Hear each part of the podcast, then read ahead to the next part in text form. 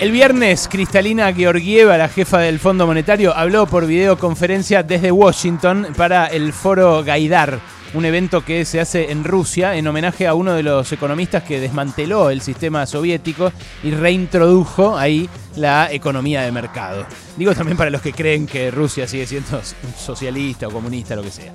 Dijo esto, porque no se trata de Rusia, esto, sino de Cristalina Georgieva. Dijo esto la jefa del fondo. Escuchá, escuchá lo que dijo, ¿eh? Ya les dije en marzo, por marzo del año pasado, cuando empezó la pandemia, que por favor gasten. Ahora les digo de vuelta, gasten lo que puedan y después gasten un poco más. Abogué y sigo abogando por políticas monetarias acomodaticias y políticas fiscales que protejan a la economía de un colapso.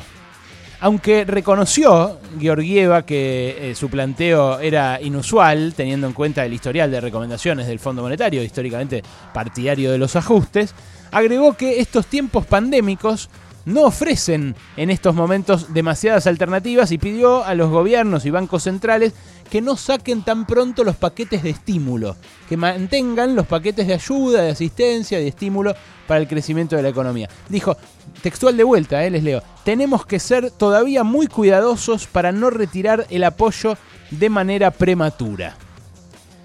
Bueno, el diario La Vanguardia, el diario español, tituló eh, ampulosamente que esto que dice Georgieva eh, fue, eh, que fue enterrar de forma oficial las políticas de austeridad. O sea, enterrar las políticas de ajuste. Así les llaman en España las políticas de ajuste, austeridad. Pero la verdad, la verdad es que muchos replicaron también esto entusiasmados, como diciendo, mirá ahora el Fondo Monetario, cómo piensa, cómo cambió, qué bueno. Pero la verdad que este discurso, el Fondo Monetario, lo tiene para los países ricos, entre los que está Rusia, pero donde especialmente están los accionistas mayoritarios del fondo, el G7, Alemania, Canadá, Estados Unidos, Francia, Italia, Japón y el Reino Unido.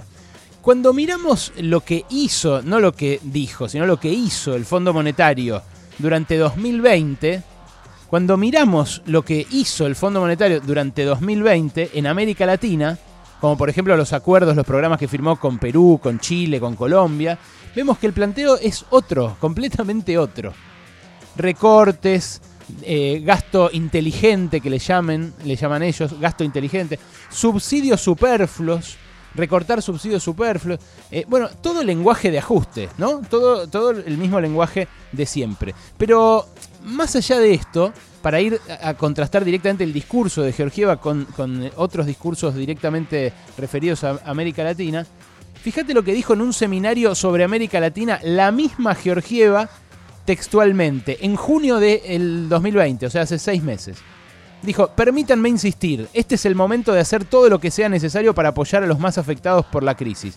Así que por favor gasten lo que sea necesario, pero gasten con prudencia y guarden los recibos, tanto para volver con el tiempo a una, fiscal, a una posición fiscal sostenible como para garantizar la rendición de cuentas de los gastos relacionados con la pandemia. Y a medida que las perturbaciones vayan disipándose, la solidez fiscal y la sostenibilidad de la deuda tienen que convertirse de vuelta en propiedades de la política económica.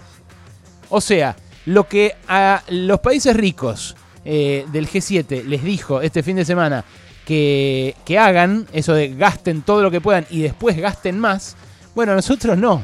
A nosotros le dice lo contrario, nos dice gasten poquito y después guarden los recibos y acuérdense que el objetivo final es la solidez fiscal eh, y la sostenibilidad de la deuda. Bueno, la semana pasada yo les conté, Sergio Chodos mantuvo las primeras reuniones del año con el Fondo Monetario, todavía por videoconferencia desde Buenos Aires. No descarta el delegado argentino en el FMI que el programa incluya fondos frescos adicionales a los 44 mil millones de dólares que ya le va a tener que volver a prestar el Fondo de Argentina para refinanciar la deuda que dejó Macri, ¿no? Eh, bueno, Guzmán a eso le puso un tope, el ministro de Economía, eh, el capital impago y los intereses acumulados hasta ahora. Pero lo problemático no es cómo se va a refinanciar esa deuda monstruosa que dejó Macri. Lo problemático son las condiciones que empieza a exigir el fondo, que son las condiciones de ajuste. Lo mismo que el viernes le dice a los países ricos que no hagan, nos empieza a decir a nosotros que hagamos. Nos dice, por ejemplo, que no financiemos eh, tanto el déficit con emisión monetaria este año. Nos dice que el déficit además en lo posible lo recortemos, cosa que va a privar a la economía de una locomotora importante de crecimiento. Eh, nos dice que eh, tengamos cuidado con la deuda en pesos y que subamos la tasa de interés para absorber pesos de circulación. Bueno, en parte esto también lo piensa un sector del gobierno. Lo piensa, diría yo, la cúpula del equipo económico, que hay que ir con pie de plomo, que hay que ser muy conservadores en la expansión, en, el sostenimiento de los programas de estímulo. El problema es que el virus sigue ahí y el virus no está retrayéndose. Eso que dijo Georgieva en junio, de que cuando aflojara el virus se pusieran más o menos a, gastar y a, controlar el gasto, eh, o sea, que gastaran hasta que se, que se, que se controlara el, virus, bueno, es algo que evidentemente no está pasando todavía. Entonces, ¿qué vamos a hacer?